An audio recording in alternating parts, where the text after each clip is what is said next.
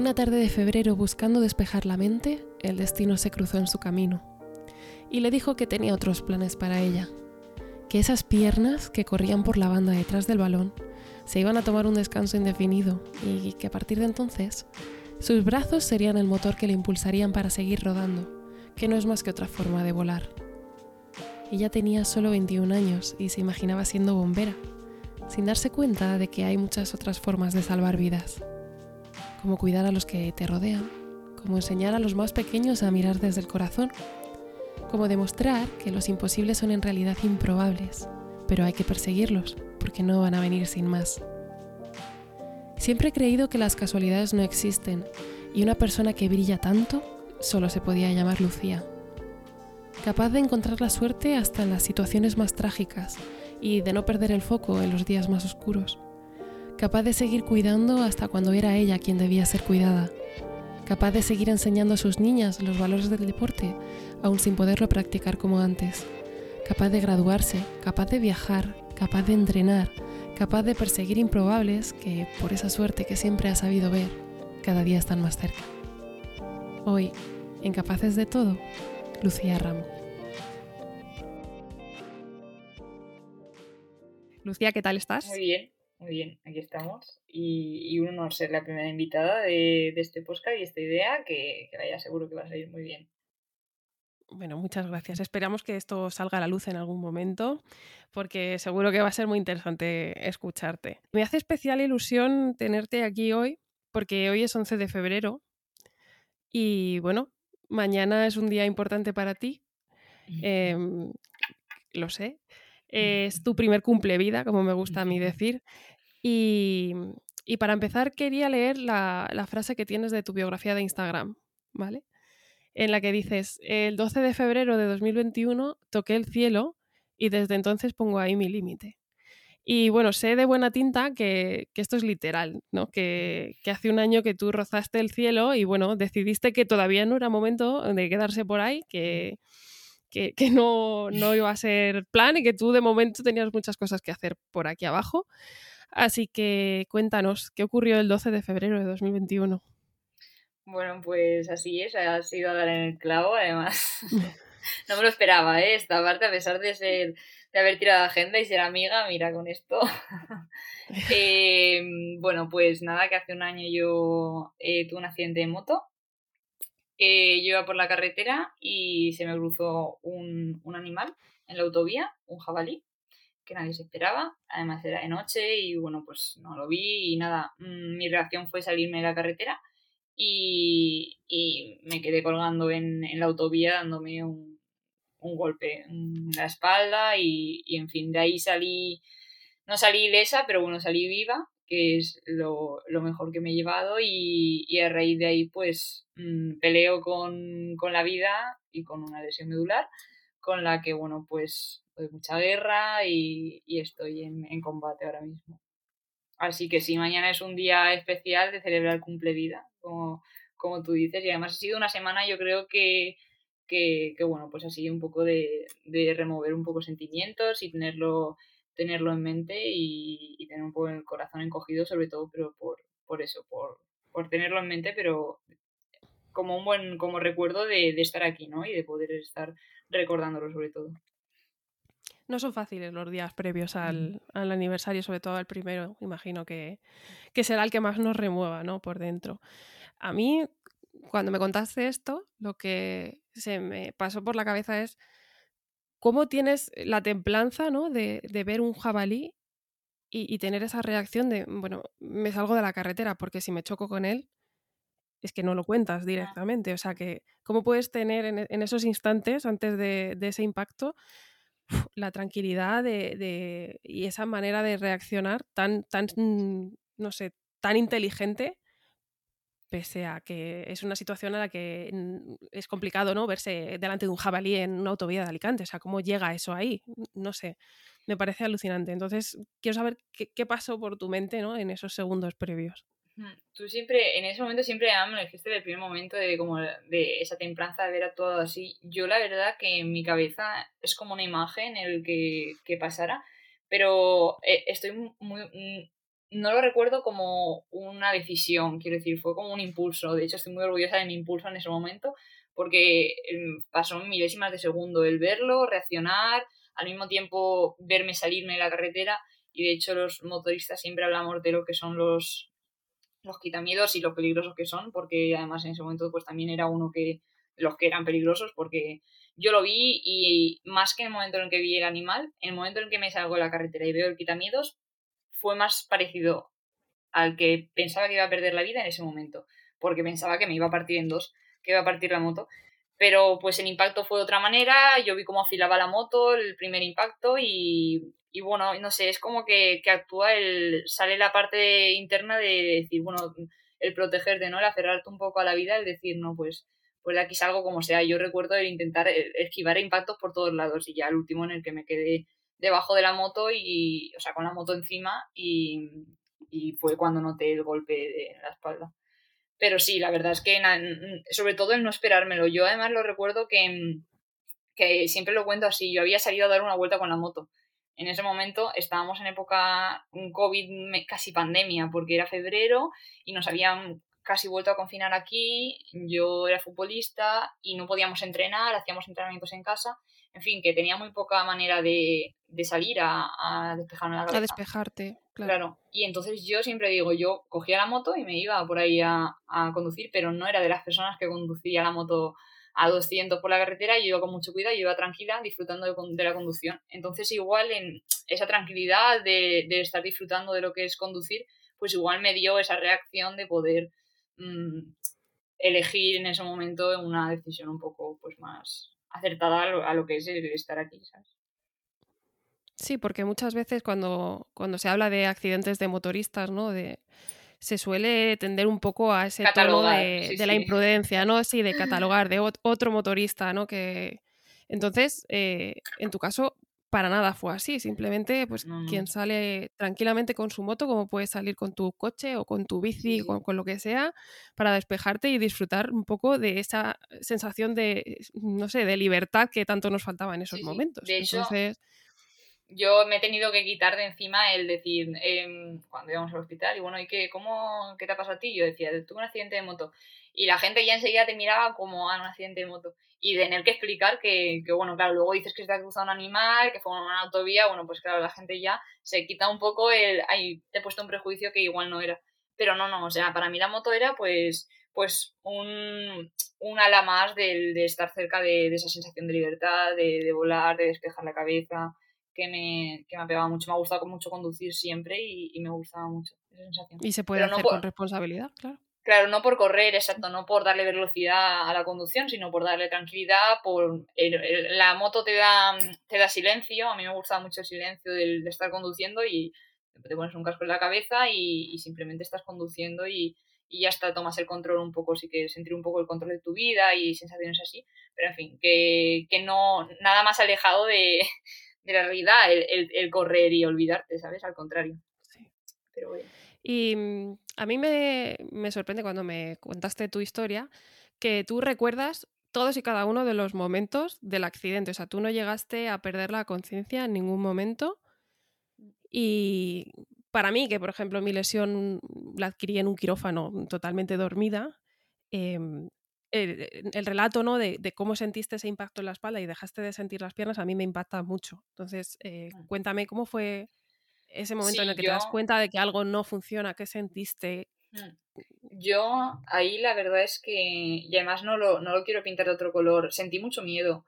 En el, es verdad que en el momento en el que todo pasa es como mmm, estoy girando, me estoy saliendo de la carretera, igual no lo, lo tengo un poco más difuso, pero en el momento en el que yo ya siento un impacto y fue sentir un dolor muy fuerte en la espalda, no, no recuerdo ni el impacto, recuerdo el dolor muy fuerte y un calambrazo. Mm, casi hacia arriba un poco también mm, lo noté, y, pero como si me diesen un calambrazo. Y en las piernas, y en las piernas noté el calambrazo y tal cual volvía, como si volviese el calambre, ya no notaba las piernas. Y yo me quedé colgando, de hecho, siempre digo, yo me quedé colgando en la autovía porque yo no notaba las piernas y yo siempre lo digo, a mí me daba miedo moverme porque esto de pues lo que sabes de la ignorancia de, de, lo que, de lo que ya sabe, de lo que sabemos de la lesión medular, de lo que sabemos de todo esto. Yo pensaba que si me movía podía eh, hacerme lo que igual pues ya me había hecho, el hacerme algo, algo malo, el provocarme pues una, una lesión peor y entonces me quedé completamente quieta y de hecho las, las primeras personas que se pararon a socorrerme me dieron por muerta, que bueno, eso en ese momento fue un impacto un poco duro el escucharlo y fue lo que me hizo reaccionar y decir no estoy aquí, pero, pero me quedé completamente quieta, me quedé completamente quieta, noté el dolor, noté el calambre y, y me quedé intentando estar consciente porque sí que estaba muy mareada, tenía mucho dolor, pero bueno, centraba mi cabeza el, en mantener la conciencia en, en el momento.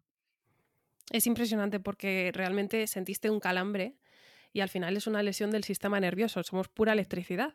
Ah. Y, a mí me, impacta mucho que lo sintieses así, porque claro, yo lo, desconozco, yo desperté así y ya está, pero debe ser muy fuerte sentirlo, ser consciente de que te está pasando algo gordo, porque son sensaciones que no son normales. Y, también ahí otra vez la templanza, ¿no? De, de, decir, me voy a quedar completamente quieta, que a lo mejor en ese momento te da por intentar salir de ahí como sea. Y, tú, sin embargo, tanto con el jabalí como luego, no, no, voy a quedar quieta porque hay que inmovilizarse y es increíble, te lo digo de verdad, esa, esa capacidad ¿no? que, tuviste y que, que, sigues teniendo para afrontar las cosas y esa madurez, yo creo. ¿Cómo hiciste? O sea, ¿pudiste eh, hablar o pudiste mover algo para...? Es que, claro, fíjate cómo yo me veía ahí, claro, yo estaba intentando mantener consciente, pero claro, estuve un rato ahí y luego pensé, hostia, estamos a las oscuras, en medio de una autovía, mi moto era negra, yo iba de negro entera, y conforme escuchaba los coches pasar, y dije, nos están parando, nos están parando, y, ya no sabía dónde estaba en ese momento, entonces dije, a ver si me voy a haber quedado tirada en un sitio en el que no me ven, y claro, efectivamente, la gente no me veía, pasaba muy rápido, no me veía. Pues tuve la suerte de que había dos chavales, pues se ve que muy jovencitos, que luego me lo contaron, iban mirando la, la, la salida que querían tomar porque se habían pasado, luego me comentaron. Entonces, al estar fijándose, me vieron, vieron la moto y se pararon. Pero claro, ahí la, eran muy jóvenes y yo creo sobre todo el, impacto que les dio, el cómo estaba la moto encima de mí, era una, una situación, un siniestro un poco así que daba, daba impacto. No se acercaron, ni siquiera se acercaron a verme y desde lejos yo escuché la conversación con la, la llamada de emergencias, que sí que llamaron enseguida y lo hicieron muy bien pero en la llamada de emergencias yo no escuchaba el otro lado, pero escuchaba que ellos se ve que le decían, bueno, enviamos una ambulancia. Y ellos, la respuesta fue no, no. Y a la otra, la, vuelta de decir, sí, sí, enviamos a alguien. Decimos, no, no, que, el motorista está muerto. Y entonces, en ese momento que yo escuché eso, claro, fue como un, un esto y, yo tenía una mano colgando por encima de la moto, por un, un hombro se me había como medio salido y demás. Y en ese momento dije, seguro que está haciendo la llamada mirándome, es un, es un impacto que pues seguro no me está perdiendo de vista. Y moví un dedo y dije, bueno, pues si algo me tiene que afectar, lo mínimo que me tiene que afectar es mover el dedo índice de la mano. Y moví un dedo y entonces el chico que efectivamente me estaba mirando y además agradezco muchísimo todo lo que hizo, pues dijo, no, no, se mueve, se mueve, y vino a, por mí y ya empezaron a hablar conmigo y, y enviaron a pues todo lo que es el socorro de emergencias y todo.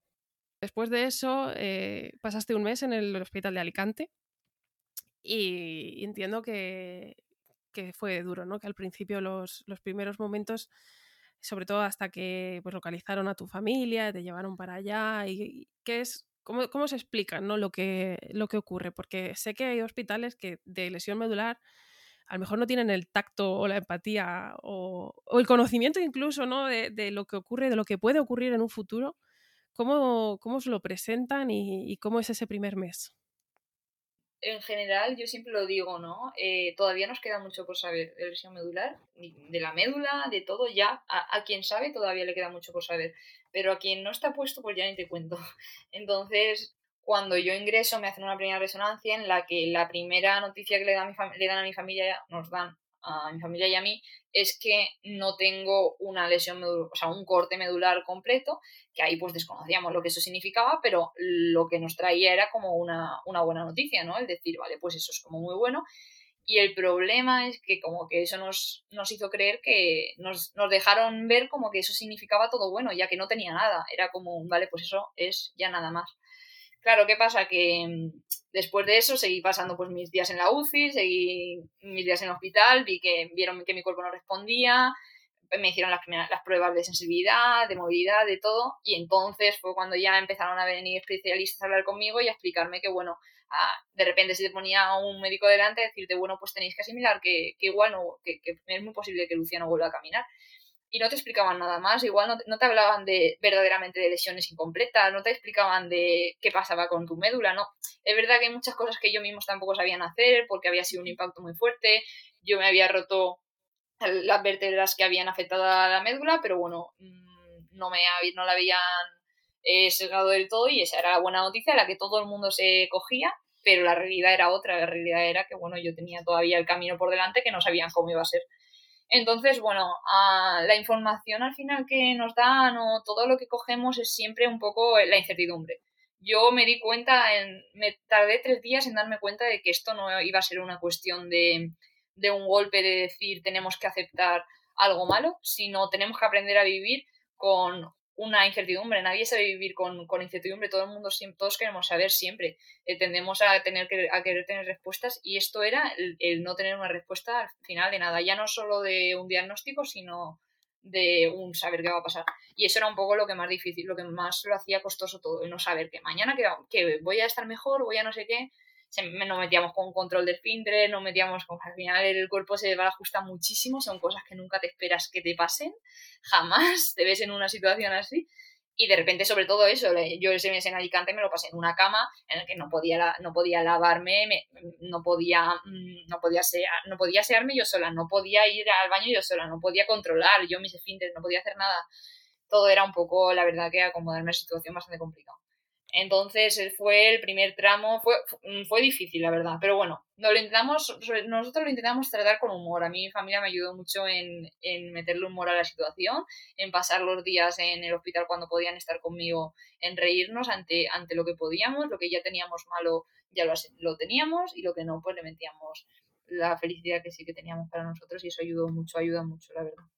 Qué importante es buscar esos mm. momentos, ¿no? De, ironizar incluso. Yo recuerdo cuando estaba en, el primer hospital en La Paz que también me veía como súper vulnerable, ¿no? Lo que dices de no, no, puedes ni, ni, siquiera asearte, no te puedes mover, te tienen que dar la vuelta cuando tienes que dormir, vienen cada tres horas, venga para un lado, venga para el otro lado, te ves totalmente vendida y yo me lo tomaba como que estaba de, de spa. Yo venían todos los días a ducharme, a asearme, ¿no? El baño del gato que decían algunos con la mm, palangana y la esponjita ahí. Y yo decía, venga, ya, me toca el tratamiento. Es que buscas un poco esos momentos de echarle un poco de, de risas porque es tanto lo que tienes que, que asimilar que, que es tremendo. Y empiezas a valorar yo empecé a valorar porque me empecé a, bueno, los primeros días, te metes en una cama, no puedes asearte, no puedes... Yo, claro, de repente me di cuenta de que mi mejor momento del día era, estaba ansiosa de que llegasen a asearme por la mañana, porque me, me, sentía limpia cuando ya me lavaban, me lavaban el pelo con una palangana, que decía, madre mía. Bueno, yo montaba una para lo del pelo. Exacto. Y vamos, se mojaba toda la cama, me tenían que limpiar no sé qué, a mí me sabía súper mal pedir las cosas, yo he sido, he sido siempre de la persona, yo siempre, vamos, de hecho mi madre, mi tía, mi hermana me, echaban la bronca porque claro, yo me dejaban ahí en el hospital y yo no pedía nada, ya podía yo pasarme el día que necesitaba no sé qué, que no lo pedía, lo pasaba fatal. Entonces si me mojaba la cama, el día con la cama mojada, bueno, fatal, fatal, claro, te ves en esa necesidad de decir, ostras, es que te estoy teniendo que pedir esto, pero claro, te pasa, te pasa, lo pues necesitas, de repente has cambiado, o sea, de un día para otro, a mí, por ejemplo, mm, no como a ti, que tú, pues, tú al final te pasó por meterte en un quirófano y de repente te despertas así, pero a mí, pues ese golpe que de repente dices, hostia, es que ayer estaba yo en mi casa entrenando haciendo tal y hoy estoy aquí. Entonces, cuesta a la cabeza. La cabeza lo asimila después, ¿sabes? Primero lo estás viviendo y luego ya después en tu caso es que, claro, fue, fue de un día para otro, de que no te da tiempo a asimilar. Yo por lo menos, bueno, dentro de que tampoco tuve mucho tiempo, pero el proceso de, vale, me pasa esto, me van a tener que meter en un quirófano, sí, sí es diferente. O sea, una lesión traumática es muy diferente de una, de una enfermedad neurológica o moral, como me ocurrió a mí. Has abierto has abierto dos grandes melones con todo lo que me has dicho. Sí, sí, sí, pero impresionantes. Entonces, vamos a ver cómo salimos de esto o cómo los abrimos, o si abrimos primero uno o abrimos primero el otro. El primero, que es el gran melón del control de los esfínteres, entre otras muchas cosas, eh, parece que, tienes una lesión medular y solo no puedes andar. Es lo único que ocurre, ¿no? Que no puedes mover las piernas y no las puedes sentir. Ya está.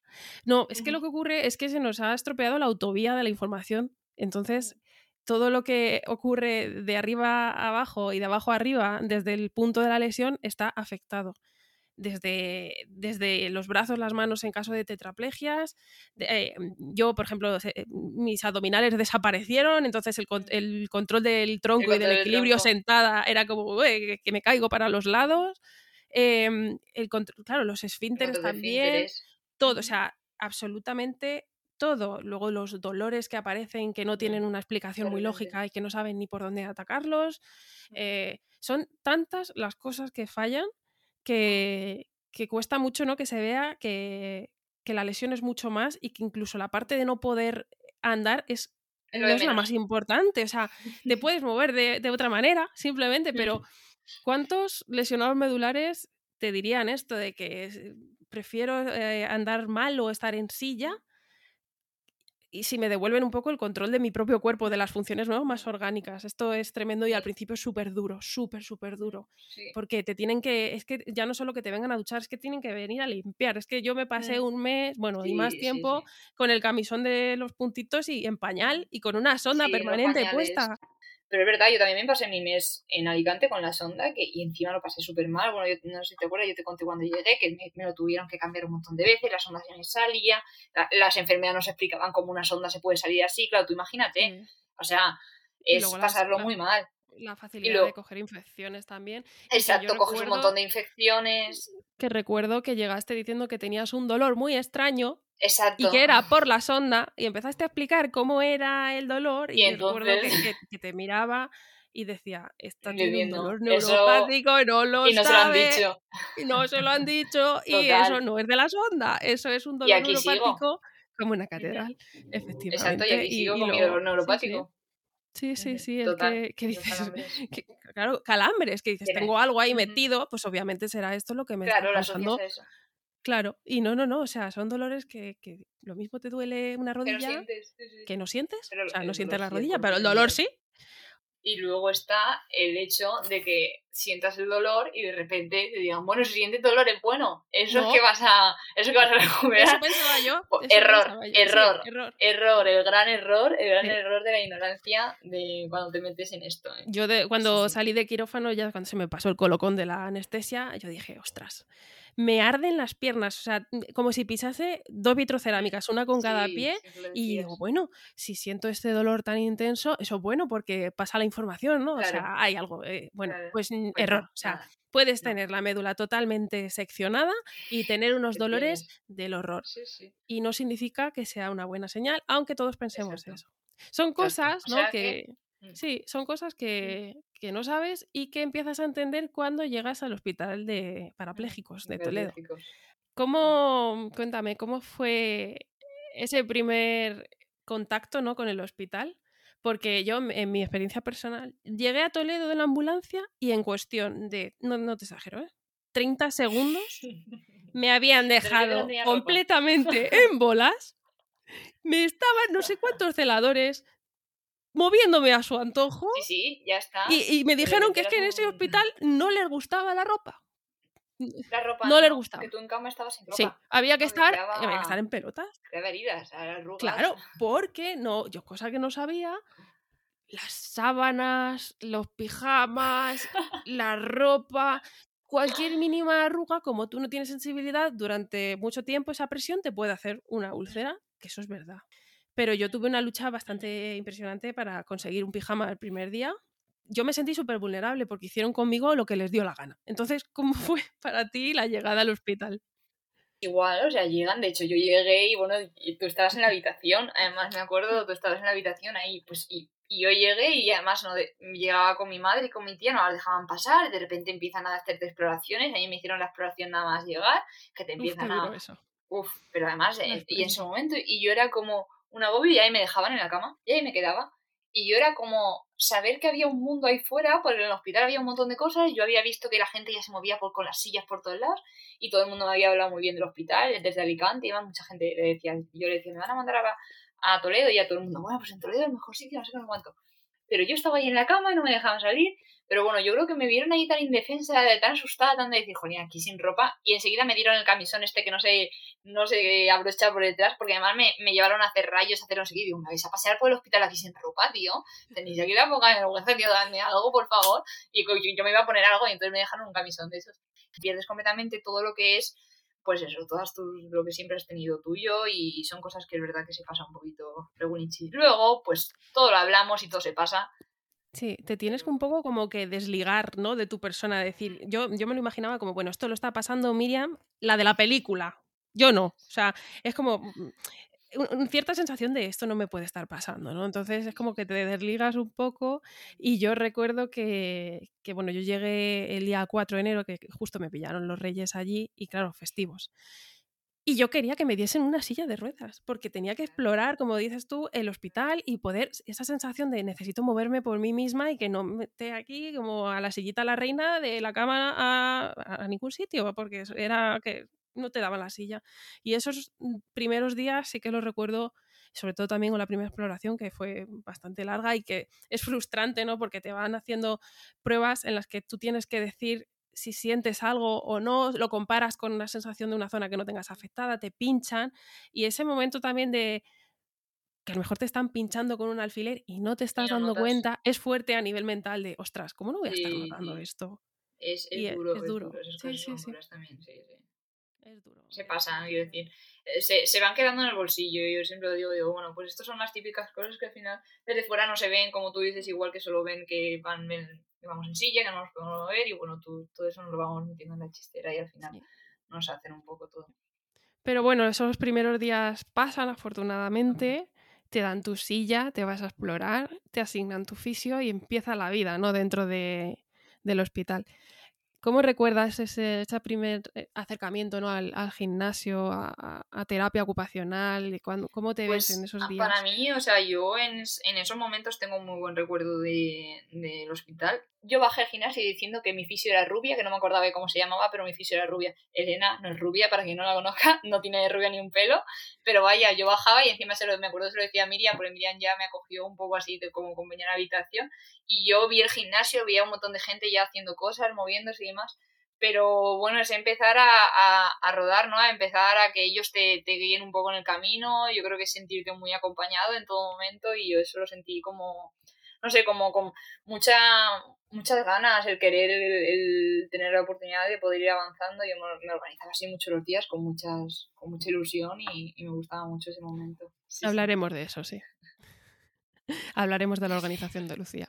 ¿No te impactó ¿No te impactó un poco el gimnasio como tal? ¿no? Porque yo en mi mente, cuando iba a hacer rehabilitación, pues no me esperaba lo que vi, que es un gimnasio inmenso lleno de camillas en las que pues está lejos de ser una clase de CrossFit, digámoslo así, ¿no? Entonces es fuerte, ¿no? Porque piensas que vas a poder hacer mucho más y realmente te ves primero en una camilla en la que te cuesta hasta incorporarte, eh, te cuesta mm, darte la vuelta, te cuesta ponerte a gatas, te cuesta todo muchísimo.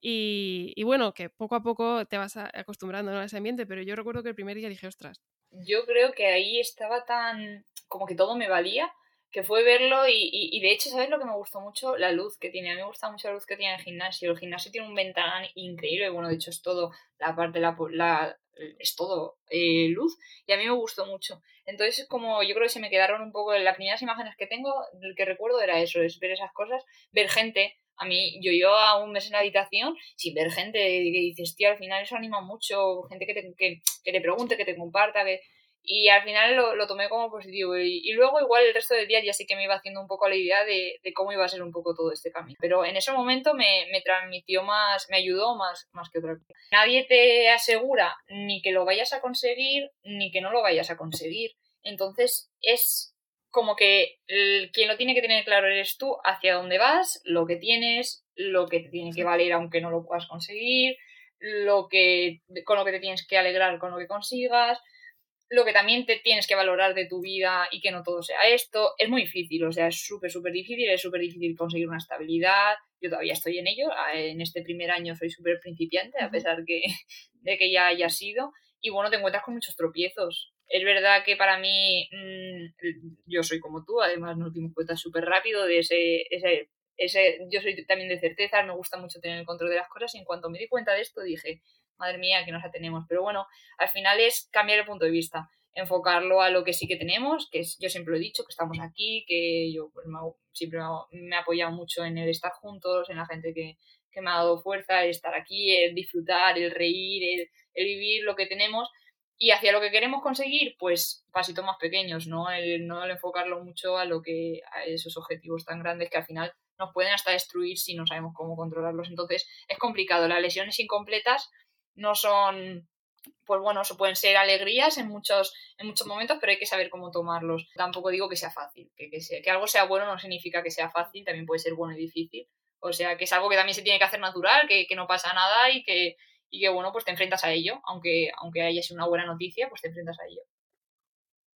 Yo siempre pienso que es como muy complicado gestionar las expectativas externas, de, sobre todo de familiares, cuando te dicen algo así.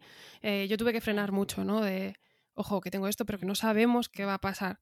Gestionar eso externamente e internamente hacia mí misma tenía como que no frustrarme, pero también agarrarme a esa posibilidad, ¿no? A ese easy y ahí entra eh, el trabajo personal y la voluntad y todos los días y esa constancia de la que quiero hablar ahora, ¿no? De eh, una lesión incompleta no se va a, no mejora sola, ¿vale? Entonces, creo que no te puedes quedar con, vale, mm, tengo esto, qué suerte que no, está, no es una lesión completa, no es sentarse a esperar que esto mejore, sino que hay que currárselo pero como, como el que más. Entonces, ahí quiero hablar contigo de, de, esa constancia y de esa disciplina que tienes tú, que tuviste desde el principio en el hospital y que creo que sigues manteniendo desde fuera, cosa que no es fácil, porque al salir del hospital es un poco complicado mantener las rutinas.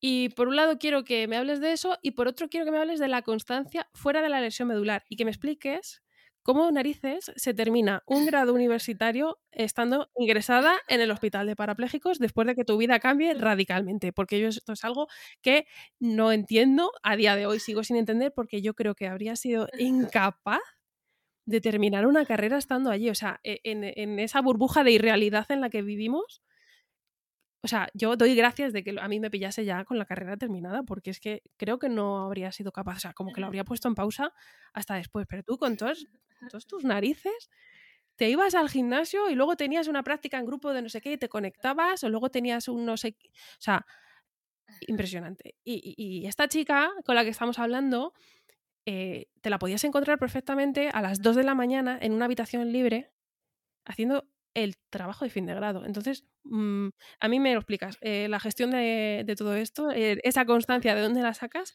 Tanto para la parte física como para la parte de, la vida fuera de, la lesión. Yo creo que, bueno, eh, quitando por un lado que yo creo que Miriam es una de las personas con las que mejor es ojo me mira del mundo, vamos a obviar este dato, y mejor y más valora todos estos. Igual no soy la única. Eh, yo creo que es súper importante eso, que esa constancia de la que hablas a nivel físico después de todo esto. Eh, a mí me ayudó mucho el tema del deporte.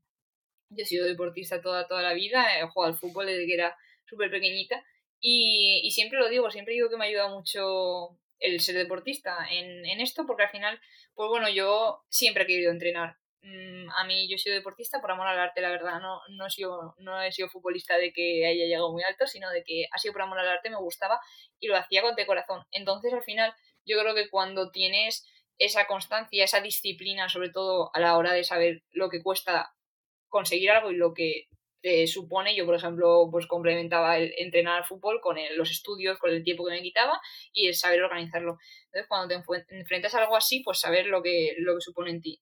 Y a mí me ha ayudado mucho porque a la hora de, tener el control de mi cuerpo y de saber conectar y demás, he tenido que rehacer cosas conmigo misma, pero bueno, me ha ayudado, me ha ayudado mucho, pero es echar horas, es, es no, no, no cesar, sobre todo día sí, día también, y el tener un objetivo en la cabeza sobre todo y, querer hacer, ¿no? El siempre el, levantarte un día más para, para, para hacerlo, tener planificación, a mí me gusta mucho tener planificación de las cosas y a la hora de, de seguir con la carrera, cuando llegué al hospital, la, la, verdad es que tomé la decisión muy rápido porque estaba en, en, Alicante y ya me tenía que ver si, bueno, pues seguía con el cuatrimestre o no y sabía que me iba a Toledo ya y Y bueno, pues vi la oportunidad en que iba a ser todo online, pero es verdad que me quedaba el trabajo a fin de grado, no sabía cómo iban a ser las cosas, si iba a poder complementarlas.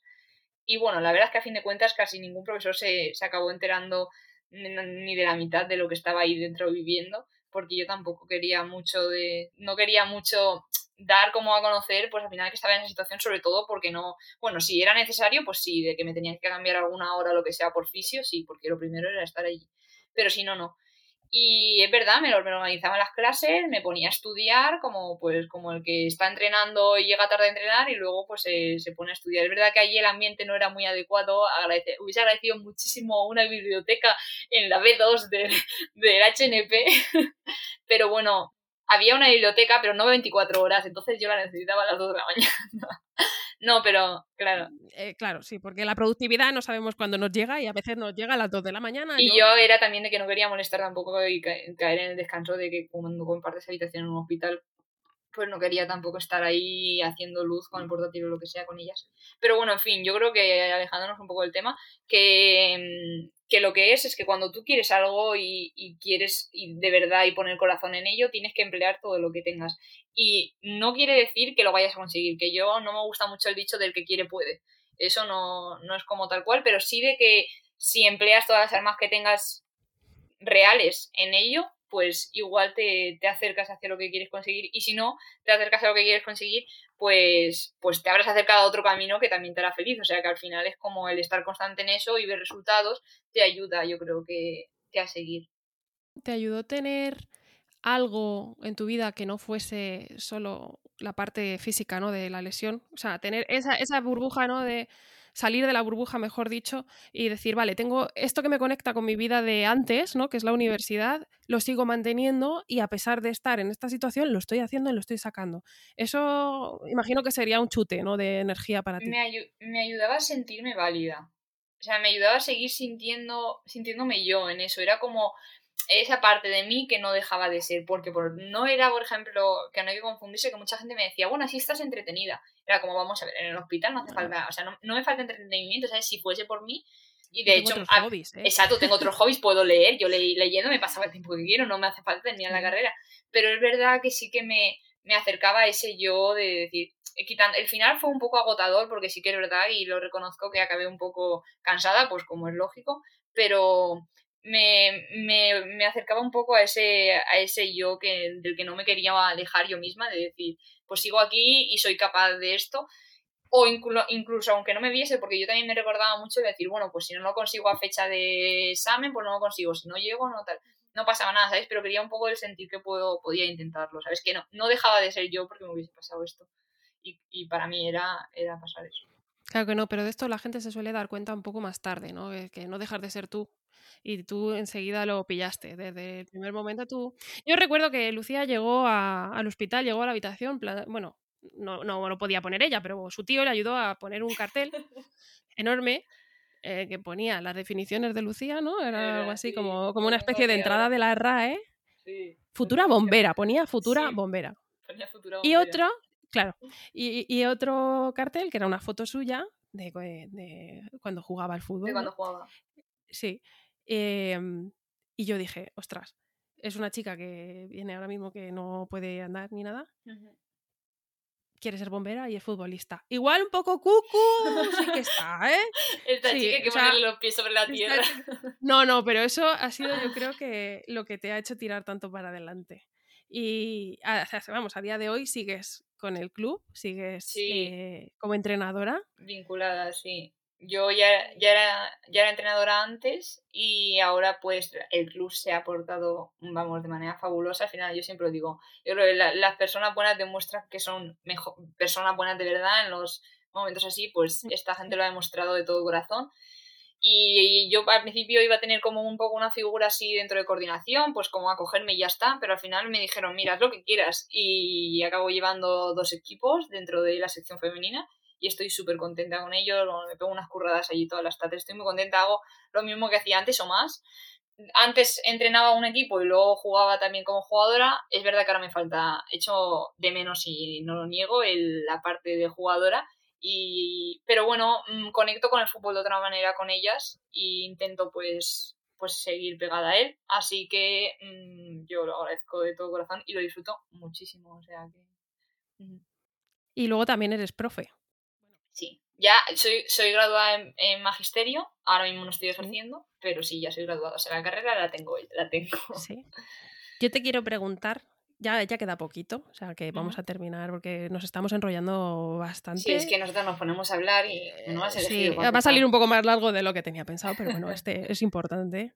Em, ¿Cómo fue el primer encuentro con los niños cuando te vieron en la silla? Porque esto es algo que, que creo que, que, nos sorprendería, que un adulto se extraña más de ver a una persona en silla de ruedas. Eh, un adulto ve la discapacidad antes que la persona. Tiende a, y los niños creo que lo, lo llevan con una naturalidad que, de, la cual deberíamos aprender todos. Exacto, yo siempre lo digo. De hecho, por ejemplo, ahora te digo cómo fue el encuentro, pero es que hay una cosa que a mí me encanta, que pasa con los niños, sobre todo más pequeñitos, que es cuando todavía no han cogido lo que los adultos, lo, que los adultos le enseñamos, que es salir de esa, de esa niñez, de esa de esa naturalidad ante las cosas. Yo cuando me encuentro a un niño, a mí me encanta saludar a los niños, hasta los que no conozco. Yo voy por la, el poli y me encuentro a niños que sé que bueno, son cercanos y demás, y los saludo. Y los niños se quedan mirando la silla. Pues claro que se quedan mirando la silla, son ruedas, está rodando, pues le llama la atención. Pero los niños ven la silla porque les, porque les gusta, les, gusta, claro, les mola, por ellos se subirían, o sea, mola un montón. De hecho, es que yo a veces pienso, tío, me tengo que poner fuego en la silla o algo para que lo vean, ¿sabes? En plan, es que les gusta. O sea, lo miran de verdad así. Y los padres mm, les tienden a coger al niño y hacer como no mires, porque el padre sí que la mira como diciendo qué pena, no mires, no, no mires así. Y yo cojo y le digo, no, no, y yo le saludo al niño y le digo, dale, qué, porque lo que quiero es que el padre aprenda de esa mirada, de decir, que no pasa nada por mirar con esa naturalidad, de decir, oye, Jolín, claro que voy en silla, yo sé que me vas a mirar, de que vas a ver la silla, quiero decir, la silla no es invisible y además ni es mala, o sea, a mí me ayuda a moverme, o sea, que no es mala, no pasa nada porque, porque se mira así. Y el niño la está mirando con todo su corazón, con toda su, bondad y con toda esa... Claro, entonces no pasa nada. Y de hecho, a mí me pasó que cuando yo volví al cole y, fui a ver a, a, mis niños con los que, que les daba clase en el cole, bueno, yo llegué y ellos es que no vieron la silla. Ellos sí que no vieron la silla porque me veían a mí. Ellos me veían a mí y yo me puse a hacer piruetas con la silla y se quedaban, vamos, me puse a hacer carreras con ellos, se quedaban mm, fabulosos, estaban, vamos, unos, unas caras de alegría, de sorpresa, de, de todo, o sea, y, y, se quedaban a, que les hacía el caballito con la silla y, y, y les bastaba, o sea, les daba igual. Ellos no veían que yo no podía caminar. Ellos veían, en ese momento no les habíamos explicado mucho, es verdad, pero sobre todo por no darle como preocupación y demás, porque no podía estar mucho con ellos pero ellos me veían a mí, estaban contentos de verme, llevaban un montón de meses sin verme, fui a verlo nada más salir del hospital y estaban felices de verme. Entonces, esa felicidad, esas cosas, esa simpleza del ver a alguien y alegrarte por verlo, a mí los niños, para mí, eh, los niños tienen mucho que enseñarnos y nos equivocamos muchísimo cuando queremos tapar y, sobreponer esas cosas que los adultos nos creemos por encima de ellos y, y nos equivocamos muchísimo, muchísimo debemos a veces escuchar y mirar más, mucho más. Sí, sí. sí, ojalá mirásemos todos como miran los niños. Y que yo siempre lo digo, no pasa nada, o sea, yo lo hablo con un montón de padres, con un montón de adultos y les digo, de, dejadlos, o sea, no pasa nada. Yo al equipo de, el equipo de niñas que entreno, yo llevo dos equipos, un, un equipo ya más senior y otro equipo de niñas pequeñas que están entre 8 y 10 años. El equipo de niñas, o sea, no sabes lo fácil que lo pone Miriam, o sea, son increíbles. O sea, no ven dificultad ante nada, ellas nunca me han visto ante nada frenar, entonces me ven como pues bueno, es como la silla me ayuda, la silla tal, me empujan si quieren, nos lo pasamos súper bien. Entonces, ellas mm, lo hacen fácil todo y tenemos que quedarnos con su mirada, es, es quedarnos con los ojos de los niños antes de que ponerle esa barrera que los adultos al final perdemos. Pues ya para terminar, em, quiero que cuentes un poco cómo ha sido la vuelta a la vida real después de salir de la burbuja de parapléjicos, ¿no? Eh, yo aquí quiero contar una anécdota eh, que esta señorita un día se planta con Elena y conmigo, con otra compañera del hospital, y antes de que le fuesen a dar el alta, mucho antes, en un primer, no sé si fue el primero o el, segundo permiso de preadaptación. En el primero yo recuerdo que directamente llegaste a Alicante y te metiste en la playa con la silla, ¿vale? Y en el segundo, un puente que, que le pudieron dar Lucía vacaciones del gimnasio, de repente llega y me dice que se va a ir a Alicante, pero que no se lo va a decir a nadie, ¿vale? Se va a ir en ave, ella sola, con su silla de 16 kilos, que eso es que, vamos a ver, la silla que tienen en el hospital es de todo menos mm, ligera y, y, no sé, y portable. Sí, sí, sí. Y que, que, no iba a decir a nadie nada, que ella se va, que se va en el AVE de Toledo a Madrid y luego de Madrid a Alicante sin ayuda de nadie porque quiere dar una sorpresa. Y esto en, con una lesión medular en fase aguda, así, sin más. Entonces, este tipo de joyitas que Lucía suele hacer, pues entiendo que habrán marcado mucho también la, manera de volver a la vida, ¿no? De que la gente te vea que sigues siendo tú en esa esencia, que, que sigues atreviéndote a hacer las cosas a tu manera.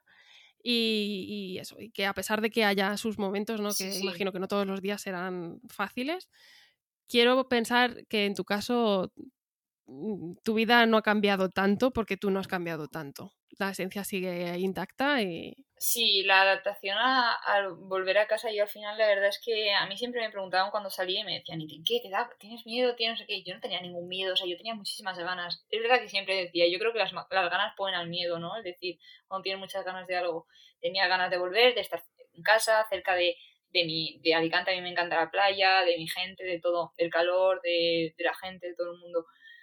Pero bueno, es verdad que te encuentras con muchas cosas que, sobre todo, que tenías antes que ya no es que no puedas hacer ahora, sino que igual ya no encajan en tu vida, que, mm, que aunque seas la misma de antes, que ahora ya no, mm, no buscas de esa manera, dedicas el tiempo a otras cosas, necesitas otros ritmos.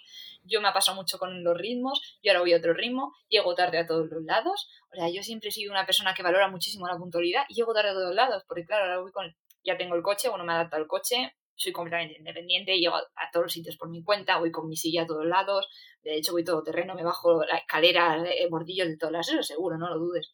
Pero claro, llego tarde a todos lados porque al final me, me, me voy pensando que tardo para unas cosas, pero luego vuelvo y como vuelvo con la silla, tengo que coger una cosa, no sé qué, siempre llego tarde y lo paso súper mal porque claro, en mi cabeza es como que lo iba a hacer en unos minutos y al final lo hago en otros y bueno, días malos allí siempre, como todo el mundo, al final es como que o yo qué sé, que te levantas con dolor de cabeza, que te levantas más cansado, menos cansado, domingo, de todas las, pero bueno.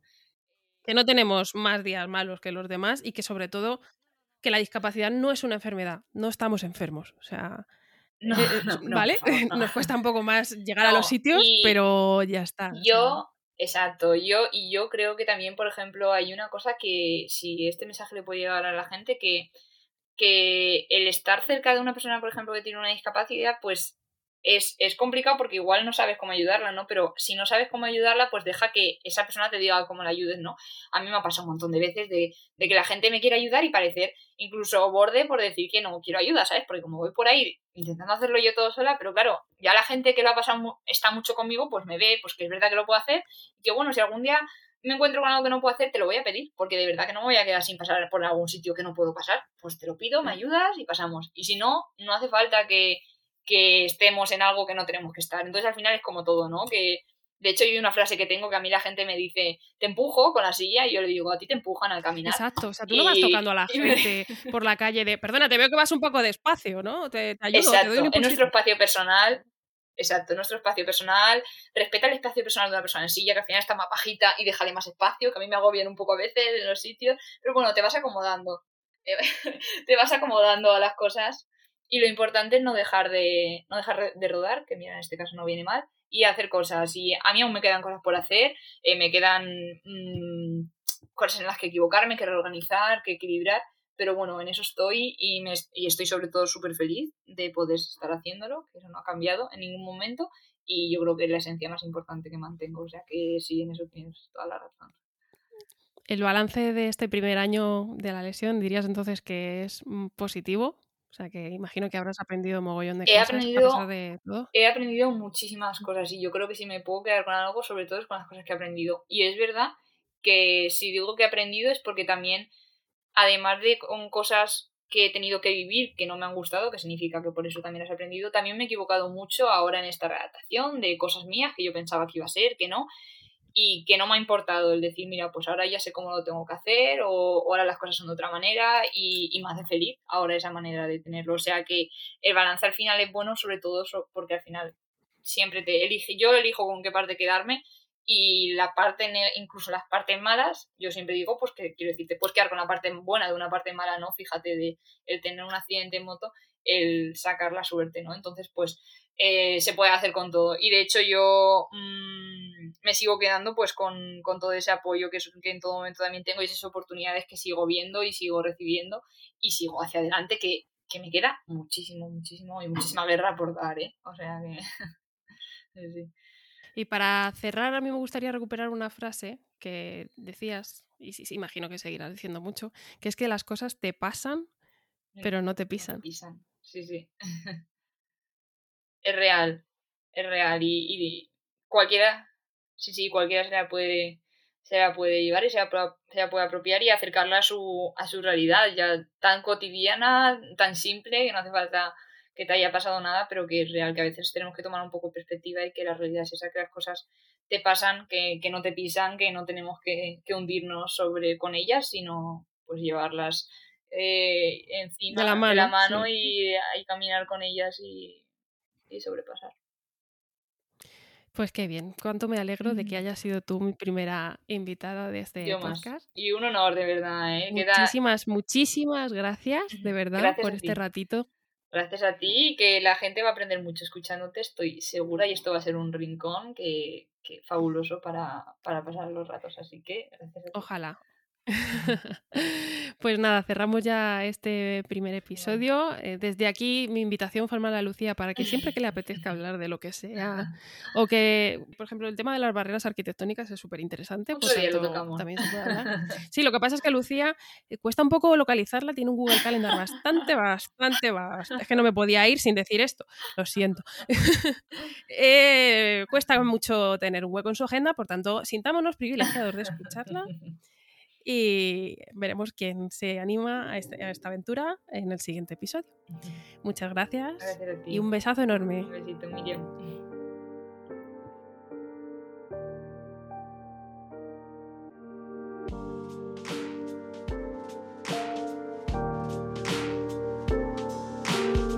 De este episodio me quedaría con que la suerte puede encontrarse hasta en las situaciones más oscuras, que la vida va de la mano con la incertidumbre que la familia siempre será un refugio y el humor oxígeno cuando nos falta el aire. Que no hay que derrochar energía pensando en lo que no tenemos, sino valorar lo que sí y ponerle el corazón a todo lo que hagamos cada día para seguir mejorando. Que a la hora de tratar con alguien que tenga una discapacidad, debemos mirar como miran los niños con toda naturalidad y que si queremos ayudar a esa persona, lo mejor es preguntarle antes cómo podemos hacerlo. Si queréis conocer más sobre Lucía y su historia, os dejo su perfil de Instagram en las notas de este episodio. Si has llegado hasta el final, muchísimas, muchísimas gracias por estar al otro lado. Si te ha gustado, no te olvides de compartir este podcast con todo aquel al que le pueda interesar y puntúalo con las estrellas que consideres que se merece para que historias como esta puedan llegar a más gente. Hablamos y nos escuchamos pronto en un nuevo episodio. Soy Miriam de Cer y estos Capaces de Todo.